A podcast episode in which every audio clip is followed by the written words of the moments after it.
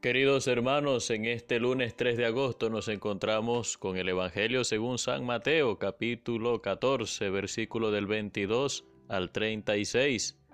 Después de haber multiplicado los panes, después de haber saciado la necesidad de la multitud, Jesús ahora sí reclamó ese espacio que había ido a buscar para orar, para tener un momento de fortalecimiento espiritual.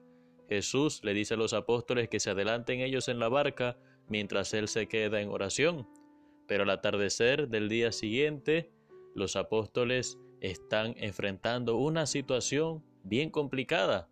El mar estaba embravecido y ellos estaban luchando para no hundirse, y mientras están en esa faena, ven que Jesús se acerca caminando sobre las aguas. ¿Será un fantasma? ¿Qué será? Jesús dice, soy yo, no tengan miedo. Hermanos, en las dificultades y en las tormentas de la vida, Jesús te dice, yo estoy aquí, no tengas miedo, pero tienes que reconocerme, tienes que darte cuenta que no soy un fantasma, que no soy una aparición, que no soy una superstición, que soy de carne y hueso, que estoy contigo, que he resucitado para darte vida y para darte paz. Pedro le dice, Señor, si eres tú, mándame ir a ti. Pedro siempre es osado, es intrépido, es audaz.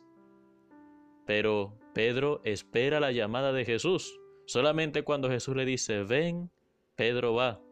Y es una fe grande, aunque en el Evangelio al final recrimina a Jesús su falta de fe, pero se atrevió a ir. Después de que el Señor te llama, mi hermano, no queda de otra que ponerse en camino.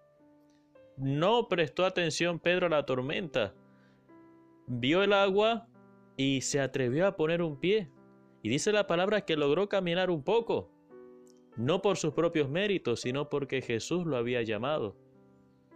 Pero en un momento de la travesía, Pedro sintió miedo, empezó a atemorizarse y empezó a hundirse. Jesús lo levanta, lo invita a tener una fe firme, no solamente para dar el primer paso, que es más accesible, sino para perseverar en la dificultad.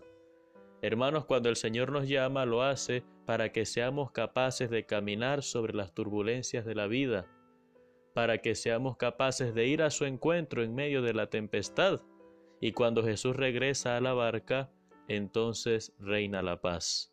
Mis hermanos, ¿cuál era la crisis? ¿Cuál era la tormenta que estaban viviendo los apóstoles que estaban sin Jesús? Había una ausencia de Jesús en sus vidas en ese momento y por eso experimentaron toda esa angustia y toda esa tribulación, porque los que están en comunión con Cristo en medio de la angustia y de la tribulación son capaces de sentir paz y son capaces de superar esas adversidades caminando victoriosamente sobre ellas. Por eso, mis hermanos, vamos a decirle hoy al Señor, Señor, llámame porque en tu nombre yo venceré. Señor, llámame, porque en tu nombre yo venceré. Que Dios te bendiga en el nombre del Padre y del Hijo y del Espíritu Santo. Soy el Padre Renzo Gotera desde la parroquia San Felipe Neri.